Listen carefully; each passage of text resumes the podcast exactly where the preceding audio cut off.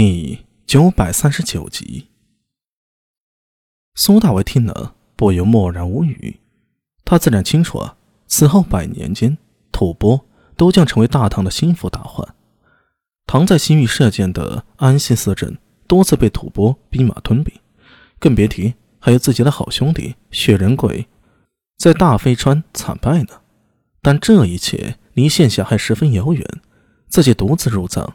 是为了寻找聂苏的下落，对于吐蕃的安排，只能回大唐再说了。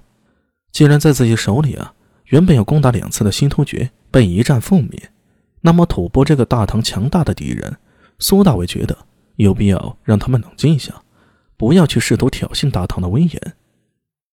呃，文生，现在还是松赞干布做赞卜吗？哦，不是，就在太宗驾崩的同一年，松赞干布。也译了，那就好。苏大伟点了点头。松赞干布可谓是吐蕃真正意义上的开国之君，这一点倒是与太宗李世民有些像，都是一代雄主。他若在，还不太好对付吐蕃。既然此人不在，那今后就轮到自己大展手脚了。用奸，大唐不良人也可以对吐蕃用奸分化的吗？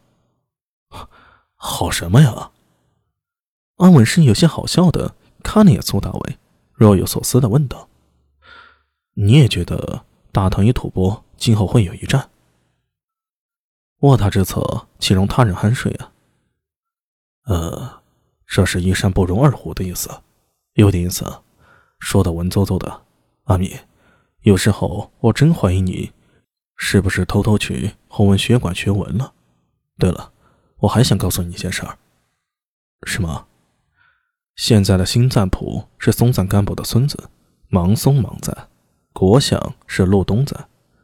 芒松芒赞年纪轻轻也就罢了，这陆东赞既不好惹，是这老狐狸。呸！我管他什么狐狸，跟我没有半五铢钱的关系。饿了，进城看看。行，我带路。安文生。老马识途般的，当先一马冲上去，到了城边，他用苏大为听不懂的语言与守城的吐蕃兵交谈了几句，不知说了些什么，倒是没怎么留难，便放行了。不过如今熊象城残破，这边城门也塌了半边，有没有陈兵守着，似乎区别也不大。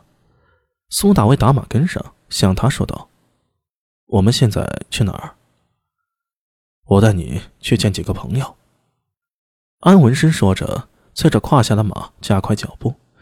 用不了多时，来到城中一条长街上，古城四处都有色彩艳丽的纹饰，似乎与本地本教信仰有关。不知是不是因为经历战火的关系啊，人流倒不算多。只有安文生带着苏大伟来到这条街，倒显得有些热闹，颇有些大唐东西二世的味道。沿街有衣着破烂的小孩奔逃着冲了上来。伸出双手，用苏大为听不懂的话向着他们嚷嚷什么。安文生挥了挥手，小孩却不肯走。最后迫不得已，他从袖中摸出几个钱，随手撒出去。那些脸颊干裂出皱的小孩欢呼一声，掉头去抢铜钱去了。安文生这才下马，带着苏大为牵着马，找到一处院落，推门而入。进去之后，发现这里似是一处酒肆，只是装饰风格与大唐迥异。将马在马寺里拴好后，安文生带着苏大为走进酒肆内，上了二层，找了个靠窗的位置坐下。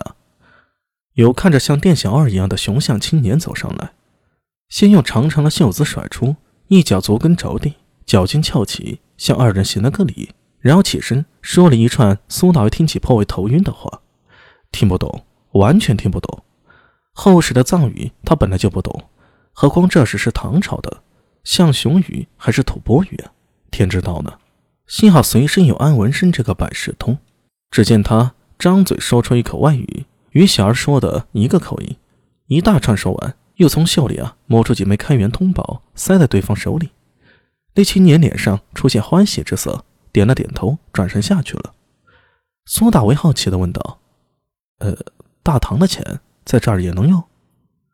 安文生侃侃而谈：“呵。”你别看这里好像离大唐很远，风格习俗也大不相同。但是雄象进西域是大唐通往西域商路的中转站之一，在这里啊，大唐的钱也能用的。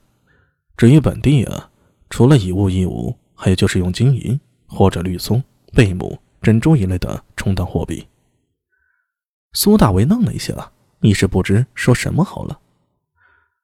我们稍坐片刻，我刚才让他去帮我找人去了，要找的人一会就来。呃，到底要找什么人？你不是要找神庙吗？当然是找认路的人了。